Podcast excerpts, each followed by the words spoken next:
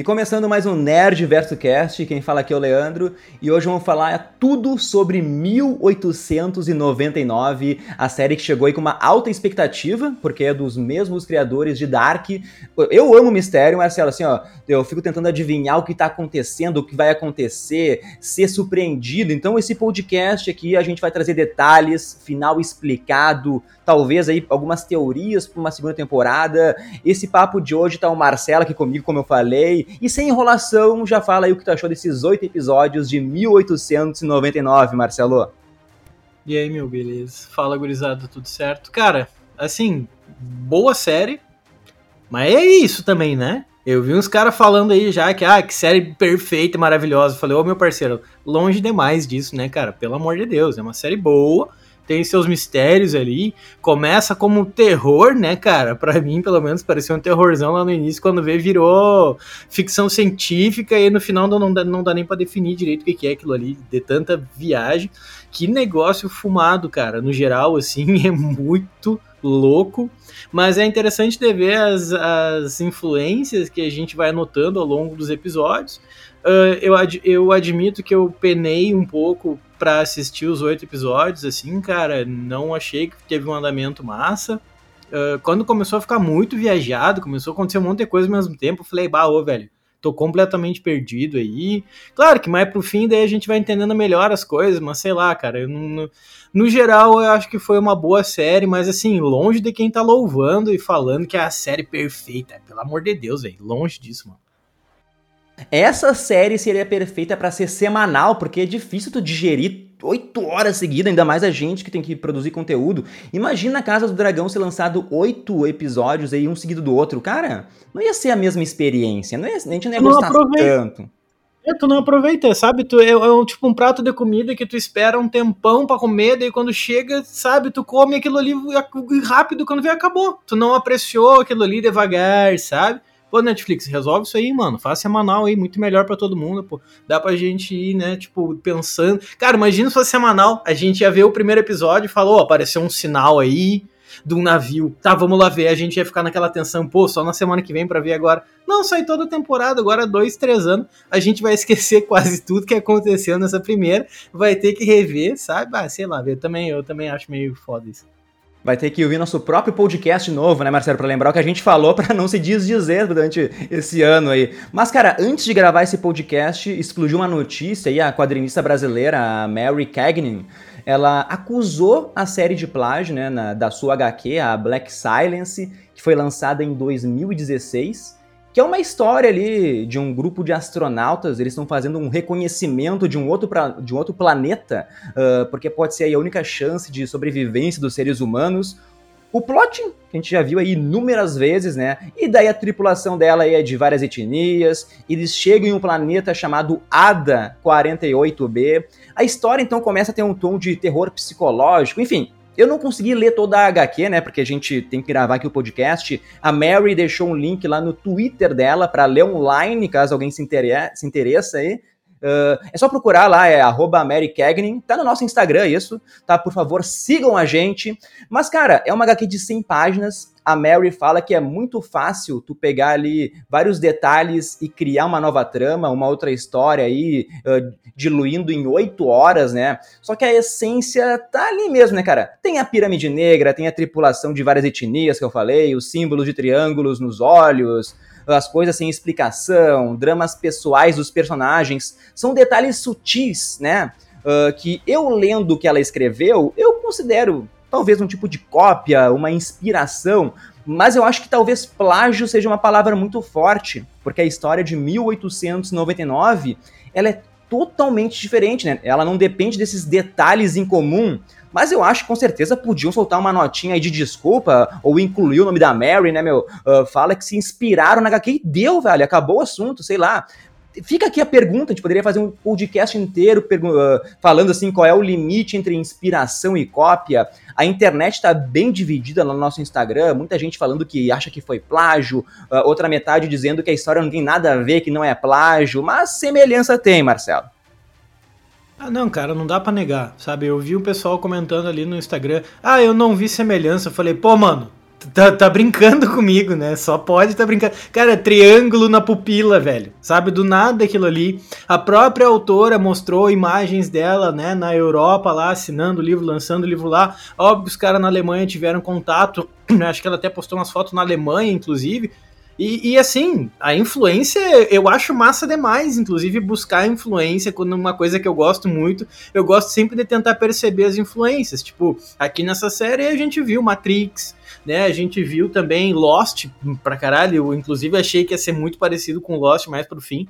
Uh, acabou surpreendendo, né? Mas uh, é isso, cara. Eu acho que o grande erro é inclui também sabe? Fala, coloca lá que tem influência na, nessa HQ. Pô, imagina tu, tu ser um cara que trabalhou, ficou anos fazendo aquilo ali, trabalhando, e quando vê os caras pegam, porque não é, cara, não tem como ser coincidência, é a quantidade de semelhanças que existe no simbolismo entre as duas coisas. As histórias são diferentes, beleza? Mas o simbolismo todo, por, cara, não tem como ser coincidência. Então, vai lá e fala, bah, te amo, né, Rachamo, vamos, é, realmente usamos coisa aqui e tal, é, vamos dar uma grana aí por ter usado, não ter falado, ratearam. Não, não sei quem, a gurizada foi, ah, porque a Netflix, que não sei o que. Eu falei, cara, não sei. É um processo que vai, tipo, muitas pessoas e empresas envolvidas, né? Mas uh, eu acho que isso aí foi radiação forte, cara. Ficou muito na cara que foi é, tirado daquela obra ali. Não custa nada, né, falar, não, aqui tá influências, é, teve um pouco de base nisso aqui. Hum, poderia mais radical. É, eu, eu acho que a Netflix nem tem tanto assim a ver, né? Porque ela contratou os roteiristas, contratou os produtores. Esse pessoal acho que vai ter que se explicar. A Netflix tá só reproduzindo, né? Ela é, acabou. É que tem, é, não, mas é, eu concordo contigo aqui. Tem essa, tem essa modinha de, ah, porque eu odeio Netflix, que a Netflix existe, que a Netflix é aquilo, e daí tudo mais. E aí, daí, obviamente, os caras, é, porque se é culpa da Netflix, como assim? Ela só encomendou a série. Não é, tipo, o dono da Netflix que tá lá produzindo o bagulho, tá ligado? Só pagou, fala, faz aí, depois me dê quando tá pronto aí o negócio. Claro que eles vão se meter um pouco no processo, mas eles não vão ficar indo em cima também a ponto de ver, ô, oh, mano, isso aí não é plágio, não, outro não dá copiando isso aí de alguém. Pelo amor de Deus, né, velho? É, esse podcast aqui, com certeza, é para o pessoal que já assistiu a série, então toda hora vai ter aqui uh, explicações, vai ter, vai ter spoilers, né, pessoal? Então, tomem cuidado. O grande trunfo de 1899 tá no quebra-cabeça, a gente tentar entender a verdade por, tar, por, por trás do Kerberos, do Prometheus, se é uma experiência, uma simulação, né? O que estava por trás disso. Quando tu acha que tá entendendo, as pessoas colocam algo para confundir a tua mente, né? Eu acho que a primeira grande reviravolta que me quebrou assim, Marcelo, foi no final do episódio 3, quando a gente vê os personagens que supostamente estavam nesse ano de 1899, eles estão sendo assistidos por várias telas de TV, monitores, mas enfim, a sinopse da série é bem simples é um grupo de pessoas assim de diversas etnias que estão indo para Londres, né, de Londres para Nova York, atrás de uma mudança de vida assim. Cada personagem tem o seu segredo. Do nada, o capitão ele recebe uma mensagem de um outro navio, né, um navio que estava há quatro meses desaparecido, o Prometheus, e decide então mudar a rota contra a vontade de toda a tripulação, né? Porque ele, o capitão, tem o seu interesse pessoal nisso. Então, cara, todo o mistério começa aí. Esse é o ponto forte da série, o mistério, Marcelo.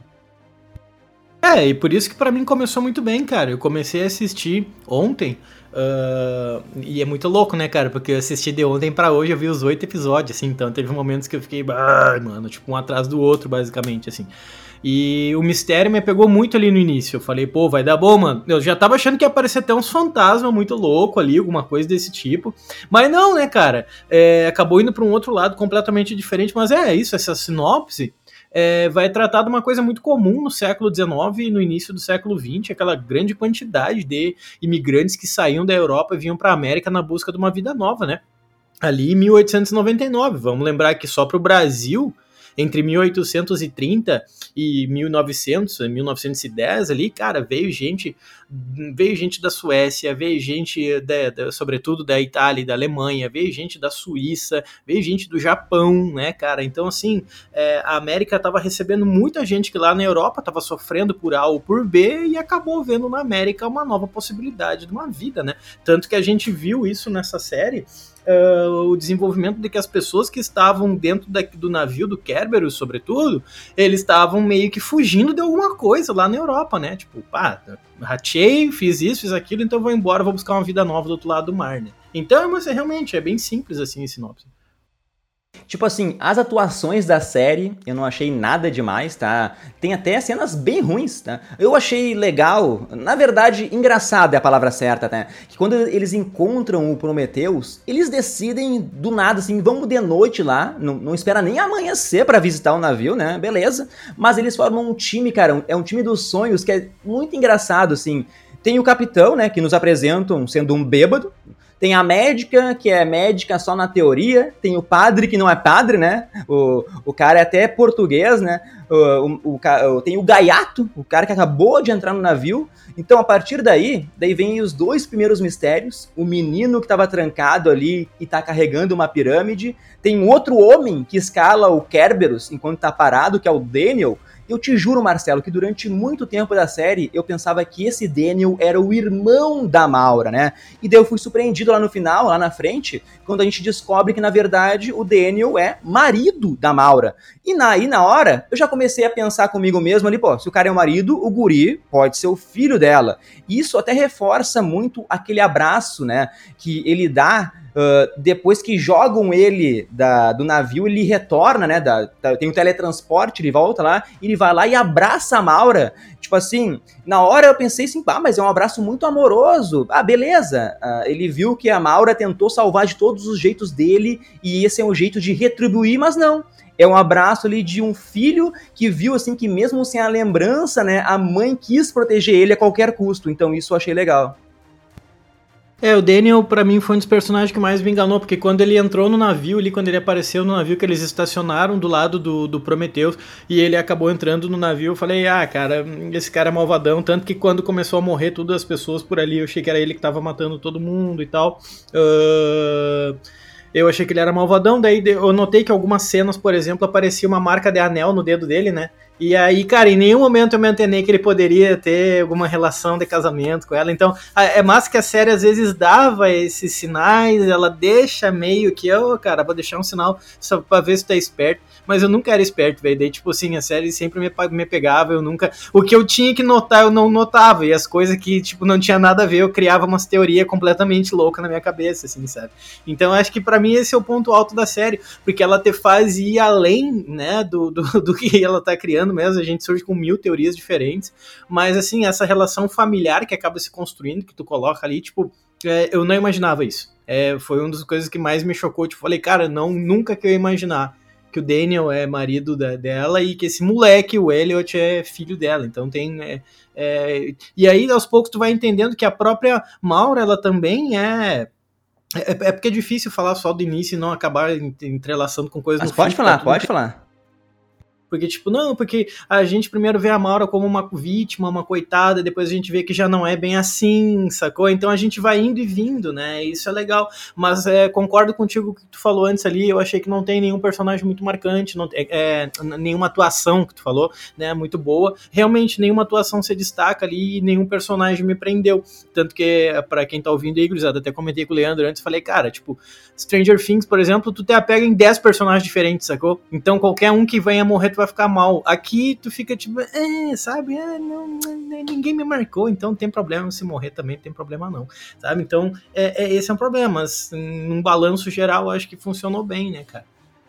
Sim. Cara, e a série, ela trabalha assim com muitas coisas loucas acontecendo. Tem aquela tecnologia que tu falou, né? Aquele aparelho que o Daniel ele carrega. É um sistema de comunicação triangular. O Elliot, o menino, ele se regenerando dentro do armário depois de ser jogado no mar. O tempo é congelado uma hora, né? Eu até brinquei assim, pô, o Daniel é um baita ator, velho, ali. O cara ficou parado no ar naquela cena, né? Não é qualquer um que vai fazer isso. Mas enfim, as mortes do navio, escotilhas secretas te levam ali para momentos marcantes da tua memória, momentos trágicos, na verdade, assim. E a gente vai sendo aí levado na série e descobrindo que tudo que aconteceu no Prometheus, né, tá se repetindo no Kerberos. Uh, se fala do maldito lá besouro verde que abre portas, velho. Uh, tipo assim, não tem muita explicação. O, quer dizer, a série não te dá uma explicação de falas assim para ti, mas eu consigo, assim, eu fiquei me perguntando, sabe,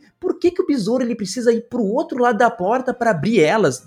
Ele apareceu umas duas, três vezes fazendo isso, né? Não faz sentido para mim, mas depois de ver a série ao todo, assim, e daí eu penso assim, ele deve ser um tipo de vírus, ele é um código de computador que ele se utiliza para destravar as, as portas ali, sabe? E tipo, ele é uma chave mestra uh, que funciona ao passar pela porta, ao passar por baixo dela. Mesma coisa depois do anel de casamento lá, que a gente vai explicar melhor, tá? Uh, então, se a gente for lembrar na lembrança do menino, do Elliot, na vida real dele mesmo, uma hora ele encontra um besouro verde e ele até quis dar o nome de Alfred para ele, né? Ele encontrou lá o besouro e mostrou pra mãe. A Maura daí até explica, né, que ele tinha que deixar o inseto livre ali, né? Fala lá que uh, a gente não pode prender as coisas que tu ama. É até um paradoxo que a Maura faz, porque ela vai prender a lembrança do filho, Marcelo. Mas a gente já explica também isso daqui a pouco. Mas, cara, nessa criação, então, foi utilizado o besouro por causa dessa lembrança afetiva.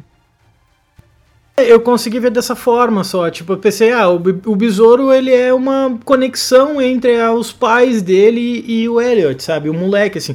Mas eu realmente não entendi a moral daquele bicho ficar andando pra lá e pra cá, passando as portas, abrindo as portas, isso aí realmente não ficou muito claro. Só que é aquilo, no fim, tudo acaba se explicando. Ah, é a simulação. É assim que a simulação funciona. Pode ser qualquer coisa. Só que no fim sempre tem um simbolismo maior, né, cara? Por isso que essa série aí, um podcast é pouco. Na verdade, teria que fazer um seminário de semanas aí discutindo para entender a fundo todo o simbolismo que ela coloca em cada episódio, né? Eu acho realmente que esse besouro ele tem um significado maior que além de ir da, da dessa relação da mãe e do filho. É, acho que deve ir para alguma coisa além, mas é, realmente eu não consigo pensar em algo sobre ele, né? Além disso que, que tu coloca. Em sem enrolação, então, vamos pro final explicado, né? Porque depois a gente fala um pouco dos personagens, se der tempo. O pessoal que tá ouvindo deve estar tá querendo saber disso. A viagem de 1899 do Kerberos, então, foi uma simulação de computador que ocorre a, a, bordo da nave espacial chamada Prometheus, que está no ar aí no ano de 2099. E que, pelo que foi explicado no final ali, tá ligada com 15 pessoas, né? Num total ali de, se eu não me engano, é 1.423 passageiros. Tem mais a tripulação ainda, que eu não vou lembrar o número, tá? Então, cara, tudo das memórias até a aparência física são reconstruídos nessa simulação e os nomes do navio, né, Kerberos e Prometeus, vêm da mitologia grega e não sei se tu quer explicar essa parte, Marcelo. Sim, e essa parte, inclusive esses nomes aí, eles até me deixaram meio que. Eles acabaram me levando, eu fazer, fez eu criar teorias para um outro lado, inclusive. Porque assim, tipo, é, o nome Cerberus, né, o Kerberos, como tá ali no, no, no, no navio, ele remete então ao cão do Hades, né, que é o deus dos mortos lá da mitologia grega. E esse cão de três cabeças, monstruosidade total, era o cão que fazia a guarda do reino dos mortos. Tipo, ele deixa todo mundo entrar, mas não deixa ninguém sair. Quem entrar ali tá preso porque o Kerberos não vai deixar tu sair. Então, quando começou a desenvolver a história, eu pensei, cara, tá todo mundo morto nesse negócio tá todo mundo morto nesse troço, esse navio aí é um purgatório, uh, é Hades, basicamente, o reino dos mortos ali, e o Kerberos então tá guardando todo mundo que tá morto aí. Uh, pensei de outra forma também. A hora que tocou aquele sino e as pessoas do nada viraram meio que zumbis e começaram a se jogar no mar. Eu falei, então esse navio é um purgatório e aqueles que cometeram pecados muito pesados, eles ainda estão presos ainda dentro desse purgatório e os outros foram elevados, outros caíram no mar, foram para uma outra vida. Eu do nada eu criei isso na cabeça assim, velho. Eu pensei, ah, velho, pô, seria legal, sabe, se fosse desse jeito, mas daí foi para outro lado. Mas querendo ou não, a gente entende, né, que o nome, que o nome Cerberus, o, o Kerber Cerberus ali, ele nos remete então meio que uma prisão, tá todo mundo meio que no limbo ali no negócio. Já o nome Prometeus, ele refere-se a um titã, na verdade dois titãs, que nós temos o Prometeus e o irmão dele, o Epimeteus, e eles são os titãs responsáveis por criar a vida no nosso mundo e tal. Só que no início lá, o Epimetheus, aquele que vê depois, como ele é chamado, porque tipo, Prometeu é aquele que vê antes, ele é mais cuidadoso. O Epimeteu é aquele que vê depois, ele só depois, ele é impetuoso, ele vai lá, faz as coisas, depois ele fala, bah, mas ratei, né, não deu impulsivo. É o filho ele mais novo. Lá, é, exato, criou os animais, né? Criou os animais e, cara, ele deu todas as qualidades possíveis para os animais. Coragem, garras, é, asas para voar, tudo que é coisa. Só que na hora de criar os seres humanos, ele chamou, ele chamou Prometeu e falou: Cara, olha só, deu um problema aí. Eu usei todas as dádivas que eu podia usar, usei nos animais, agora não sobrou nenhuma para os seres humanos. Aí o Prometeu fala: Não, deixa para mim. Ele vai lá e acaba passando a perna nos Zeus e pega o fogo dos deuses e acaba dando para os humanos. Só que esse fogo dos, dos deuses faz com que os humanos eles acabam evoluindo demais e o próprio Zeus passa a ver eles como uma ameaça. O fogo, nesse caso aqui, é um simbolismo para o conhecimento, né? Ele pega o conhecimento dos deuses e passa para os humanos, que vão acabar evoluindo muito mais que os outros animais e tudo mais. Só que aí o Zeus fica puto e acaba aprisionando o Prometeus no topo do Monte Cáucaso, e ele fica lá acorrentado por milhares de anos. Todos os dias uma águia desce, come o fígado dele, aí ele fica lá, né, morrendo na dor. No outro dia, o fígado dele regenera e volta para um loop eterno. Ou seja, o nome Prometeu nos remete a esse loop eterno que eles vivenciam dentro desse navio, né, cara? Porque a cada oito dias a simulação recomeça, né? A cada oito dias a simulação recomeça. Então, é basicamente o Prometeu tendo a, o fígado dele sendo bicado e comido todos os dias para voltar e voltar. Então, os dois nomes dos navios é uma parada genial, cara, sabe? Eles conseguiram pegar um negócio lá da mitologia grega e encaixaram perfeitamente na história. Não é só um nome pelo nome, tem todo um significado por trás muito louco. Explicação ótima, Marcelo, tá? E durante toda a série, voltando para a série aqui, foi sugerido que o pai da Maura, o Henry, né? Pô, baita ator, aliás, né? Lá de Game of Thrones, tá em Endor agora, tá? Uh, mas na série dá a entender, então, que ele é o gênio do mal por trás de toda a simulação. Mas a própria Maura, foi a própria Maura que criou ela. Ela é a arquiteta da simulação. Na vida real, ela e o Daniel tiveram um filho, que é o menino, é o Elliot ali, e quando a saúde dele começou ali a piorar de uma doença misteriosa, né? Não nos falaram que doença é essa, nem nos falaram que ele morreu, na verdade. Uh, mas uh, uh, no, a Maura, ela não conseguiu lidar com essa dor assim e com o sofrimento ali. E na tentativa de conservar então a vida do filho, do filho, ela transferiu a consciência de todos para uma realidade simulada, onde ela e o Daniel podiam então passar um tempo com o menino né? Naque, naquele quarto de criança, né? naquele quarto de jogos, naquela salinha infantil lá. E isso fica claro porque a sala está embaixo de um túmulo que deve ser então do menino. Isso me leva a crer que ele morreu na vida real. Então essa explicação da criação da simulação, né, uh, de como essa sala de criança depois virou um sistema de várias camadas e como o pai da Maura ele se envolveu com essa tecnologia ao longo do tempo e transformou tudo num caos, a gente não tem nenhuma explicação. Vai ficar para uma segunda temporada e vão ter que explicar isso melhor, porque a Maura, ela criou aquela salinha. E o pai dela pegou isso e criou num sistema mega evoluído, né, Marcelo? Exato, no início eu pensei que ela era uma coitada, ela tava só sofrendo na simulação. E ela tá mesmo, né? Mas de fato a simulação existe por causa dela, né, cara?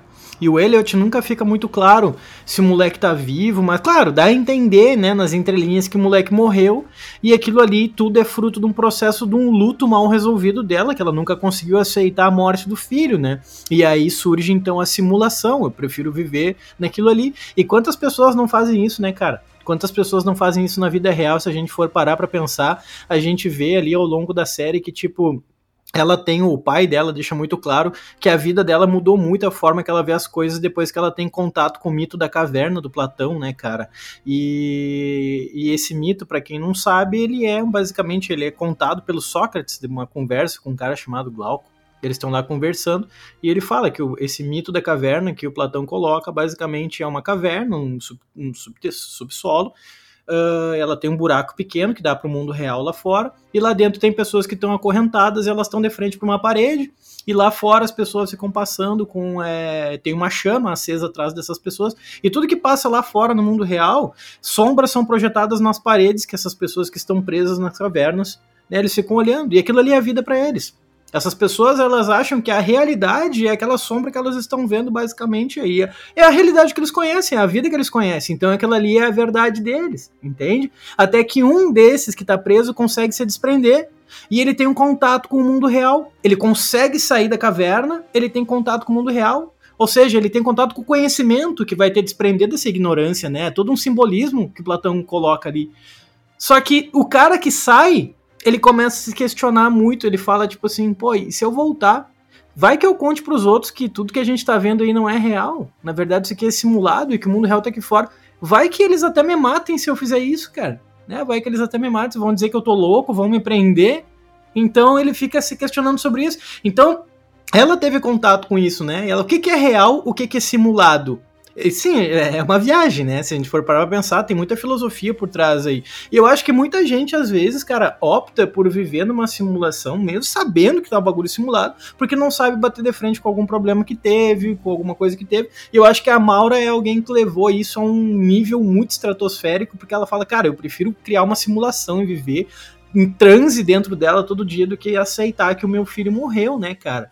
E claro, no caso dela é um bagulho extremo, mas outras pessoas pode ser até coisas menores, tipo o fim de relacionamento, por exemplo, sabe? Ah, não quero aceitar a vida real e a Maura faz isso. Então, eu meio que meio que me compadeci da dor dela e do fato dela ter criado a simulação, que depois foi tomado pelo pai, que depois foi tomado pelo irmão, e cada um foi se apossando daquilo, né? Mas, uh, enfim, tô filosofando, fui longe agora, mas era só pra, só pra viajar um pouco mesmo.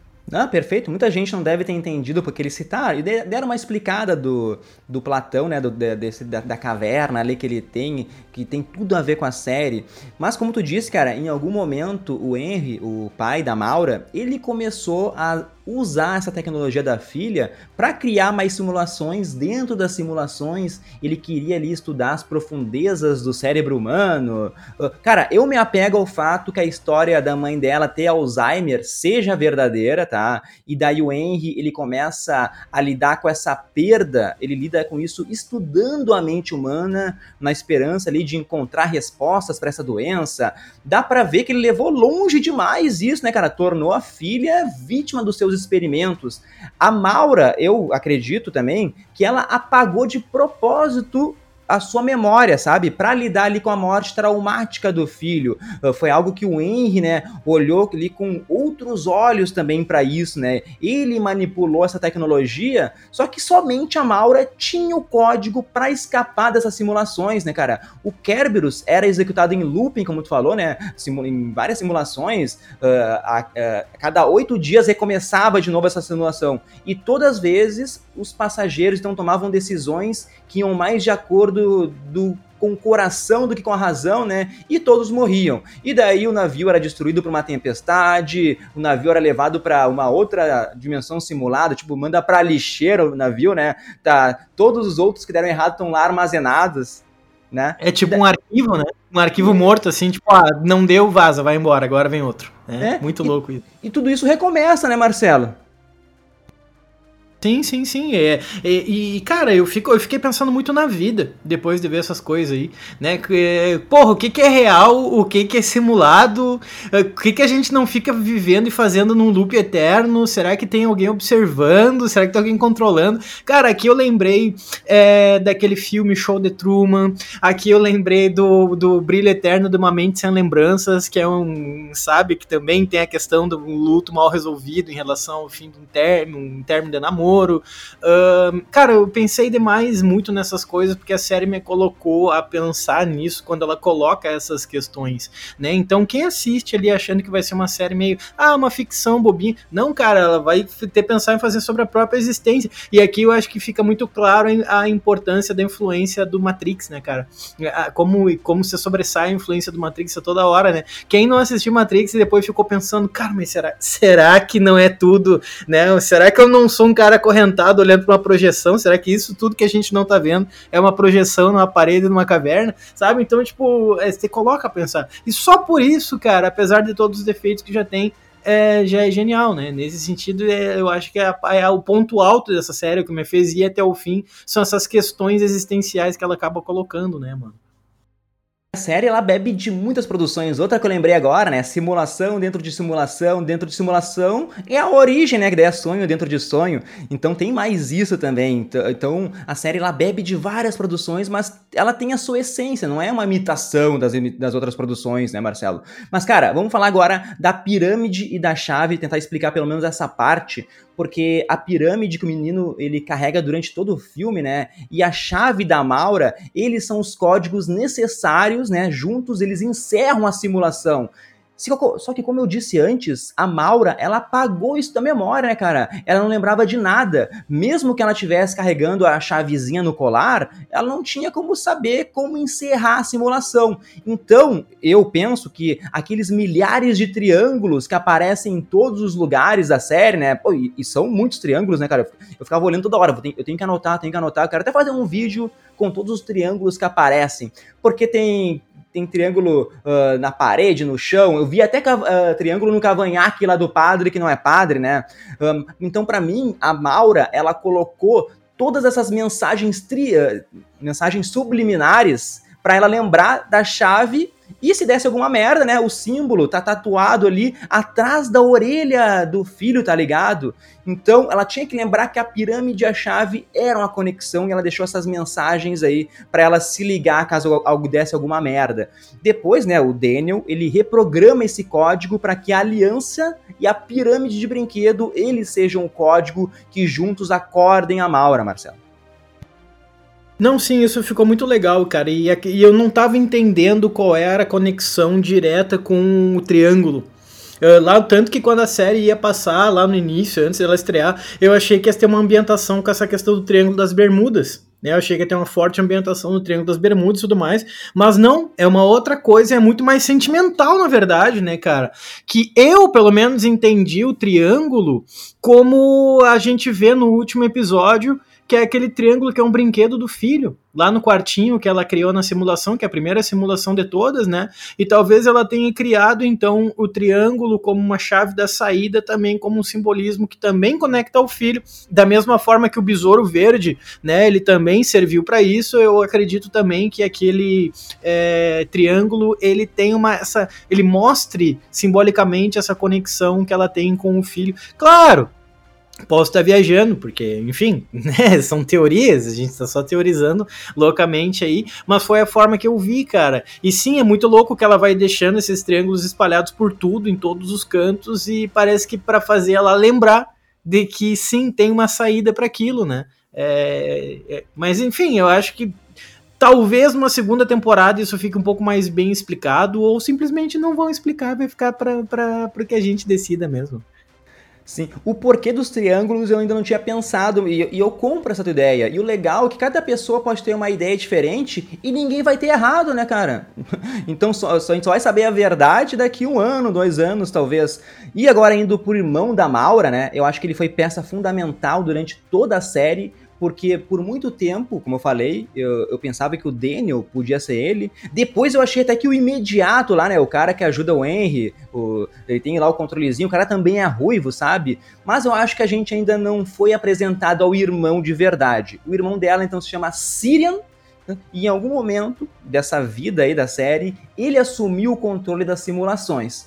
Motivação dele não é explicado, não consigo nem pensar nesse momento, em teoria, acabamos de ver a série, vai ter vídeo explicando durante a semana, talvez, mas a gente pode... O Sirian, cara, eu penso que ele tá, tipo, no topo da cadeia alimentar agora. E talvez ele seja o único acordado, cara. E eu não duvidaria nada, Marcelo, se essa nave de 2099, ela seja uma outra simulação, velho. Sabe, na hora que o Sirian dá oi lá pra Maura, nessa nave espacial, ele manda aquela mensagem que aparece repetidamente nos livros lá, que é, se eu não me engano, é o seu café, o efeito antes da. Faça o seu café antes do efeito da realidade. É que o seu café bata antes da realidade. Tipo assim, que o seu café faça efeito antes da realidade. Isso, velho, perfeito. Obrigado, eu me esqueci completamente. Devia ter anotado isso. Mas, cara, em nenhum momento explicam o significado dessa frase. A, a gente aí, se a gente for pra parte científica, sei lá, o café enche o cérebro de dopamina, né? Vai que o Sirian, ele quis insultar a Maura aí e as pessoas que escolheram viver em simulações para não lidar com a realidade uma teoria agora que eu pensei, não, a gente não sabe do que surge essa frase, mas ela vai ser importante em algum momento, vão responder, né, cara? Cara, eu até acho que a série ela pode mudar, ganhar um novo subtítulo na, na próxima temporada, virar 2099, depois na outra virar mais um outro ano, sabe? E assim por diante. Porque já perdeu o sentido chamar ela de 1899 agora. Agora não faz sentido chamar desse jeito, né, cara? Chama aí 2099, Projeto Prometeu, sei lá, alguma coisa aí, sabe? Mas assim, nada me tira de que talvez o irmão. A gente não sabe quem é o irmão, a gente não sabe nada sobre ele. Então, talvez ele tenha seus motivos lá para ter feito isso também, né, cara? Ou ele é um baita de um otário e ele tá querendo brincar com a cabeça dela, falando, ah, bem-vinda de volta à realidade sabe? Então, tipo, nada me tira da cabeça que isso pode ser também uma simulação dentro de uma simulação dentro de uma simulação, né? Até antes eu dei um exemplo para ti antes do podcast começar, que tem um episódio do Rick and Morty, velho, que vai tratar justamente disso. Eles estão lá numa realidade simulada, que eles saem e aí ele fala, oh, beleza, conseguimos sair. O Rick fala, não, não, não, nós estamos dentro de uma outra simulação, dentro de uma simulação, né? Então, é, também tem influência até aqui no... Eu senti também naquele filme do Pô, lá do Leonardo DiCaprio, velho, me sumiu. a origem, a origem que eu falei antes. Ah, isso é verdade, verdade, é. Então, é, a gente vê todas essas, essas é, influências acontecendo aí, mas eu, eu, realmente, assim, eu não sei, cara, eu acho que a gente quer esperar muita resposta pra segunda temporada, eu acho que, assim, eles nem vão, sabe, tipo assim, não, agora é outra coisa, agora é outra história, e, e já que tu criou na tua cabeça que é aquela explicação, é aquela explicação, e tá certinho. Então, é legal, tu não, tu não recebe tudo mastigado, né, no fim tu vai tendo que criar tuas próprias estradas para conseguir chegar até alguma explicação plausível, mano. Eu vou falar de novo, tinha que ser semanal, ia ser muita, a semana inteira a gente falando, assim, tentando criar teorias, mas enfim, as seringas, eu quero explicar as seringas, né? Porque te, aparece em algum momento, tem uma seringa com líquido branco e a outra com líquido preto. Também são códigos e aqui, tipo assim, é referência aí à pílula azul e vermelha lá de Matrix, né, cara? O Henry, ele usa o líquido preto para redefinir as memórias da Maura, né, para enviar de novo ela para aquela simulação, e o branco seria então para restaurar a memória, para tu voltar para a realidade.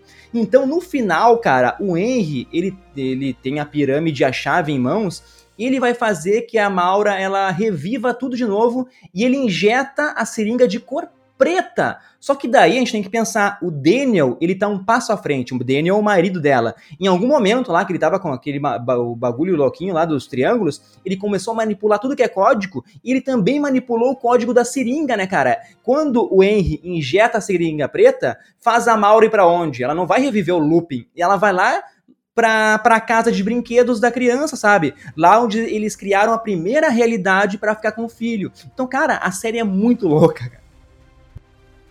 Eu fico pensando como é que alguém cria isso, cara.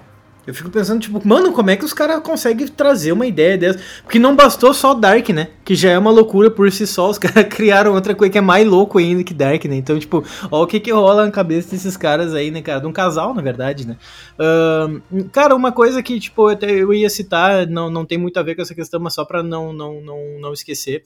Uh, tem um episódio que saiu na Netflix também, que é o Making Off, né? Que mostra um pouco como a série foi feita, tem coisa, então para quem não assistiu, veja e vale a pena. Tem 50 minutos, tá? Ele mostra ali como é que a série foi feita. E uma coisa que eu achei legal é que eles usam a mesma tecnologia de filmagem que foi utilizado no Mandalorian, cara, que é aquele que o cenário ele fica construído em tempo é real atrás é, eles não usam tela verde, né, cara? Então, para quem atua, é muito melhor, né, cara? Porque daí tu consegue entender onde é que tu tá, porque, bah, atuar com tela verde deve ser uma droga, né? Então, eles utilizaram ao longo dessa série isso aí. E, e eu achei que o CG dela funcionou bem, né, cara? Ficou legal, assim. Uh, quando eles entravam naqueles compartimentos embaixo das cabines e acabavam caindo numa outra simulação na cabeça deles, nossa, era muito legal. Eles abriam aquela escotilha, quando vê, tá, tinha um outro mundo ali, artisticamente falando, eu achei aquilo ali muito maravilhoso, cara. Sim, sim. Cara, CGI eu achei muito bom da série, não tem que reclamar. Toda vez que o navio tava no mar, cara, na hora da tempestade que o navio embicava na água, me dava uns calafrios, assim, meu, eu não gosto do mar, porque, como o cara falou uma hora, né, aqui tem 4 mil, 4 mil metros para baixo, 4 quilômetros de profundidade. Pô, que tem embaixo do mar, né? Cara, como tu falou, a, a série ela pega um elemento de cada produção e essas escotilhas, pô, me lembra direto Lost. Embaixo de cada cama, então, tem uma escotilha secreta que te leva ali para um poço que vai para tuas memórias traumáticas. Cara, e a grande pergunta, Marcelo, que eu me faço aqui, te faço também, é se esses traumas são reais ou também são construções, né? Porque a lembrança da Maura, que ela trabalha ali em uma clínica mental, uh, que ela ficou internada, aquilo lá é mentira, não aconteceu isso, né? Podem são, então ser memórias falsas pelo bem da experiência, né? Tipo, não tem como ser verdade a história do Lucian e do Jeremy, né, sobre a guerra. Eles estão em 2099, se a gente for acreditar pelo final, tem ali três histórias bem semelhantes de três pessoas que mataram alguém e assumiram um lugar, né? Que é a Japa lá, tem o padre Ramiro e até o francês na guerra matou alguém para assumir o seu lugar, né? É, cara, é que a questão, eu, eu penso que assim, tudo aquilo ali foi criado, inclusive os traumas das pessoas, porque como o pai da Maura, ele é um cientista, ele é um observador nato, ele quer entender como que essas pessoas elas reagem, elas agem entre si, tendo esse tipo de trauma. Então eu acredito que tudo que aconteceu na vida deles ali, vamos pegar o francês, vamos pegar a esposa do francês, vamos pegar ali os, a japonesa, né, que matou para fugir da prostituição, é, vamos pegar os, os protestantes alemães lá, é, que vivem uma vida, pô, toda, toda, sabe, comedida e tudo mais, e eles passam por todo aquele luto, todo aquele problema, que já vem desde a época deles na Alemanha. Então, eu acho que tudo aquilo é criado e nada me tira da cabeça que nas outras simulações esses traumas eles são de certa forma retransformados. Entende? Claro que isso a gente nunca vai saber, mas eu, eu fico pensando que talvez o pai da Maura ele deve ficar tipo, não, agora nesse aqui vamos criar essa memória para ver como é que ele vai agir. Então foi muito genial ele ter colocado o Jerome e, e o francês que tinha os, o, a epilepsia tipo, no mesmo navio colocou, tendo criado a memória de que eles tinham meio que se traído lá na guerra. Então, vamos ver como é que ele vai agir, porque sendo o cara um grande observador, ele vai ver, vamos ver como é que essas pessoas se portam, porque não são pessoas qualquer, né? São pessoas cheias de trauma. Então, para o cara poder observar, não tem que ser uma pessoa vazia, tem que ser uma pessoa que tá cheia de problema, tem que ser uma pessoa que tá cheio de alguma coisa e, e isso torna então a observação mais imprevisível, né? Para quem é cientista é um material muito grande, né? Então, eu não sei. De novo, de novo, eu tô teorizando, tá? É ideia. Mas pode ser. Eu acredito que sim, é toda memória é criada e toda vez um loop diferente para ver como que a pessoa vai agir, vai reagir de acordo com aquela memória que ela tem na cabeça. Sim, e vamos lembrar, né? Eles estão em algum momento dentro de uma simulação. Por que, que eles estão nessa simulação? Será que foram postos porque querem? Será que aquela nave lá é uma nave que está tentando explorar um novo planeta? Com a... Então as pessoas estão em simulação lá para não morrerem de fome? Sei lá, não tem que pensar agora. Então talvez eles sim tenham algum, alguns traumas e por isso foram para a simulação, assim como a Maura fez a simulação por causa do trauma do filho. Isso a gente não vai saber, a gente pode teorizar full aqui. Mas, vamos para a gente não ficar enrolando, né? A gente pode ficar falando de horas e horas sobre teorias. Mas no último episódio, nem, nem no último, nos últimos episódios, tem a chegada daquele mineral, né? Aquelas estruturas pretas ali que começam a surgir das paredes. A mulher, uma hora até toca naquilo, né? Começa a se expandir pelo corpo dela. Cara, essa substância também é um código, só que é um vírus, né? Ele serve ali para acabar de vez com a simulação, para que ela possa ser reiniciada aí. Eu acho que aqui é bem simples isso, né, Marcelo? Eu até acho engraçado uma hora, porque quando a Maura ela conta a verdade, tem até a ver com o bagulho de Platão que tu falou. Ninguém acredita nela ela fala lá que ela é filha do dono do navio, não sei o que, não sei o que, mas eles decidem ir embora do navio sozinhos por conta própria, assim. Só que o pessoal, ele fala que é difícil acreditar no que a Maura fala, mas tá olhando aqueles negócios da parede surgindo e ninguém questiona aquela, aquela loucura, sabe? Então, é, é tem, tem essas coisas engraçadas na série.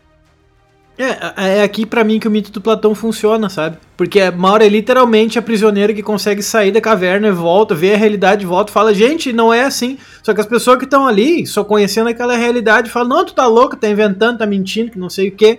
Tem aquela mulher que ela e o marido dela, né, os alemães protestantes lá, eles sempre tentam achar uma explicação religiosa para tudo, né?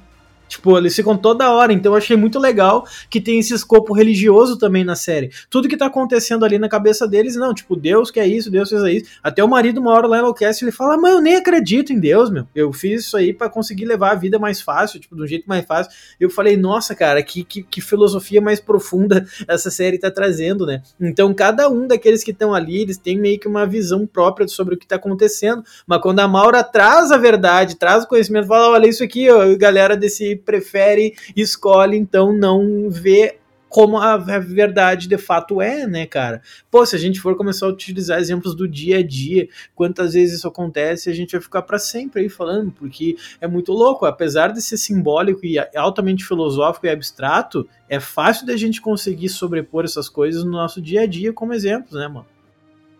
E agora que a série acabou, a gente se pergunta, né? Por que, que escolheram um ano de 1899 para dar o título para ela, né? Eu fiquei pensando assim, ó, talvez tenha, isso tenha a ver com aquele livro que a Maura ela carrega no lado da cama na simulação, cara, porque focou várias vezes no livro, né, o despertar, o despertar, e eu falava assim, cara, é, é, é essa é a chave para sair da simulação. Eu pensava isso na minha cabeça, mas não, nem, nem falaram sobre o livro, cara. E daí eu fui pesquisar. O livro O Despertar, que eles focam, ele foi publicado em que ano? 1899. E daí, fui lá ler uma sinopse e é um romance que conta a história de uma mulher ali que vai romper os papéis sociais do gênero de esposa, de maternidade. Ela encontra ali a própria identidade, o desejo sexual, social, assim, sabe? Cara, então Pode ser tudo isso a ver com a Maura? Pode. O nome Despertar também é mais uma dica para simulação, talvez, porque todo episódio começa, né? Acorde. Daí vem o olhinho com o triângulo, a pessoa acorda, né, Marcelo? É, essa, esse lance do livro é muito genial, cara, porque eu vi ali a Maura né? Tipo, tudo bem, tem a questão do nome que tu coloca do ano, que é muito louco, mas eu realmente eu consigo ver a Maura ali. A personagem do livro, tipo, é uma mulher que tá quebrando um padrão numa época, e, tipo, e isso fica claro ali quando aquele médico vai lá meio examinar o corpo da guriazinha alemã que morreu, dele olha pra Maura, é, agora até mulher pode virar médica, não sei o quê. É por isso que eu não, não gosto de mulher na medicina, que faz qualquer coisa ficar dando letrinha toda hora ali, né, cara? Então, é, realmente, eu, eu, consigo ver a personagem que quebra os padrões, é uma mulher que tá na busca é, de uma vida para ela, independente do que a sociedade pensa ou deixa de pensar. Eu acho que a Maura, ela se encaixa perfeitamente nisso. Então, essa sacada de mostrar o livro ali no início é genial, né? Porque ao longo da série, daí tu vai pensar, pô, faz todo sentido aquele livro tá lá. Sim, sim. Cara, e outra coisa que leva a crer, agora que eu lembrei, que a gente pode pensar que o Daniel era um vilão no começo. Porque acho que é no segundo episódio, no final, ele mata a Ada, a menina lá de. da alemã, né? Da classe baixa lá do porão. E em nenhum momento a série se propõe a explicar isso, né? Lá no começo é um choque para mim. Falei, caralho, velho, o cara matou a guria, que é isso, velho? Ninguém entende nada assim, mas por que ele fez isso? Ninguém explica e não tô nem aí, nem vão explicar, eu acho. Daí eu entendo, cara, que matar a menina é tipo tu desbloquear algo na simulação, né? É tipo o besouro verde que passa por baixo da porta, assim, né? Então a morte da menina é o início do motim, assim, para seguir em frente com a simulação, tentar outras coisas. A gente não sabe sabe se isso foi tentado anteriormente lá no, no Prometeu, sabe? Então, se a Ada realmente existir, né? Ela tá a bordo da nave, né? Ela tá viva, né? A gente nem sabe se na vida real ela existe, assim, né, Marcelo? Eu entendi um pouco diferente, assim. Eu entendi que ele matou ela porque, tipo, ele não matou ninguém, né? Ele sabe que ele tá numa simulação, então ele tá cagando para isso. Tanto que ele pede desculpa pra ela, ela fica ali depois. É, eu acho que quando ela toca no Besouro Verde, talvez isso pode acabar desencadeando alguma coisa, entende? Porque a gente não sabe direito o que significa aquele bicho ali, né? Então ele fala, ah, será que talvez essa guria vai descobrir alguma coisa ao ter contato com o besouro, pode acontecer alguma coisa, ela entender o que está acontecendo, talvez isso possa levar um caminho para uma coisa que eu não vou conseguir controlar. Então, como nós estamos numa simulação mesmo, é melhor que ela morra aqui agora né? Então, eu acho que poderia ter tido um pouco mais de explicação de fato do porquê que ele fez aquilo com a guria, né? Mas, uh, que, pô, foi triste demais a cena lá do, do, do Carver, o gurizão lá chorando e tentando quebrar o vidro do navio pro espírito da guria sair do navio. Então, tipo, poderia ter tido um pouco de explicação, mas a gente vê que é o, que é o modo de operar do, dos criadores da série, né? Como a gente já viu em Dark também, falar ah, muitas das coisas a gente vai deixar para que vocês é, que teorizem mesmo. Cara, e o mais louco de tudo é que quando apareceu pela primeira vez o Prometheus, né? Dá pra ver que tinha várias algas nele, como se tivesse sido afundado, né? Uh, e não ter nenhum passageiro, agora que a gente viu a série, faz sentido, né? Porque parte da simulação é isso, em algum momento existe talvez essa doença que vai matando as pessoas, elas vão sendo jogadas do barco, depois tem o barulho ali que dá um insight, as pessoas começam a se jogar também sozinhas, se suicidar, né? Então, cara, eu acho que a trama principal, eu vejo que a trama principal ela tá meio que fechadinha assim, mas claro, tem muitas respostas, muitas perguntas que só vão ser respondidas na segunda, terceira temporada, Marcelo. Porra, que, que, que, história é essa de tu entrar dentro do armário, velho? Daí aparece umas luzes muito loucas lá e tu sai dentro do armário. Aquilo ali, aquilo ali é muito bizarro. Mas é isso. Tudo que pode virar furo de roteiro, no fim tu pode acabar explicando, falando. Não, não é furo de roteiro, é a simulação através da simulação tudo é capaz, o computador é capaz de tudo, né? Uh, e aquele vírus que vai corrompendo também, aquilo ali é muito louco, né? Porque ele parece carvão, né? Aí eu pensei, será que é um simbolismo do carvão do navio a vapor ou é só uma viagem muito louca mesmo? Uh, sei lá, tem tanta coisa que eu fiquei pensando depois e que eu já sabia no fundo que não ia ter uma explicação. Né? Cara, já tá no final do podcast. Vamos falar só rapidinho de alguns personagens secundários, porque como eu acho que essas, essas histórias são, vão ser importantes para a segunda temporada, vamos só relembrar algumas, porque na verdade eu acho que não são reais, tá? Mas eu, eu gostei do padre, que não é padre, né? O cara nem espanhol era, era um português lá. Eu achei muito legal, né? Essas diferentes línguas. Ninguém se entende, ninguém sabe o que o outro fala. Eu até me identifiquei um pouco com isso aí. Cara, e o namorado dele é um espanhol, ele tem várias cicatrizes nas costas, né? Isso não é explicado ali. A gente só sabe que o português matou um padre para acessar o navio, mas deve ser um trauma criado, né? Eu acho que não é verdade também, deve ser mentira. Então, cara, eu acredito que esses traumas aí é isso. Não, não, vou, não vou ficar me enrolando aqui. Mas enfim, o que eu queria dizer para ti, cara, é que a gente já viu lá em Casa do Dragão que teve o Lewis, né? O cara, o tarado dos pés. Aqui a gente viu o tarado da cicatriz, né, Marcelo? O espanhol lá se apaixonou pela cicatriz lá do alemão, depois rolou até uma masturbação na grade, muito estranho aquilo ali, porque aqui eu achei que o roteiro foi ruim, porque nessa hora que tá rolando ali, o pessoal se pegando, é bem na hora que o irmão do alemão, a, a, irmã, desculpa, a irmã do alemão, a, a irmã do cara da cicatriz, ela tá sumida, né? Eu acho que ele devia ter outras preocupações ali. É, eu também achei meio desnecessário aquilo ali. E não, não tô colocando aqui com questão de conservadorismo, tá? tipo, ai, não devia ter colocado. Não é isso, eu só achei que foi no momento errado, que colocar, coloca, não tô nem aí, mas tipo, naquele momento foi meio bizarro colocar aquilo, sabe? Uh, mas sim, dos personagens mais é, secundários, eu acho que o alemão ali, eu esqueci o nome dele, acho Carver, Carver, não lembro agora, uh, mandou bem. Uh, e, e, aquele navio, ele é uma mini Europa flutuante, né? Porque tem realmente a gente de todos os lados ali. Uh, outro, que eu, outro que eu gostei, acho que o mais gostei da história, não sei tu, cara, foi do da japonesa lá. Porque no início eu achei meio. Depois eu fui meio que me apegando um pouco mais, entendendo o que estava rolando ali. Mas todos eles tinham, querendo ou não, né, o seu motivo para estar ali fugindo de alguma coisa. Né? Sim. Agora que eu, outra teoria que eu bolei agora. Vai que a Terra foi destruída e tipo aquela nave espacial pode ser tipo uma arca de Noé, né? Com várias pessoas de várias nacionalidades conseguiram pegar um pouquinho de cada pessoa para repovoar, né? Para continuar essas culturas em um novo planeta, né, Marcelo?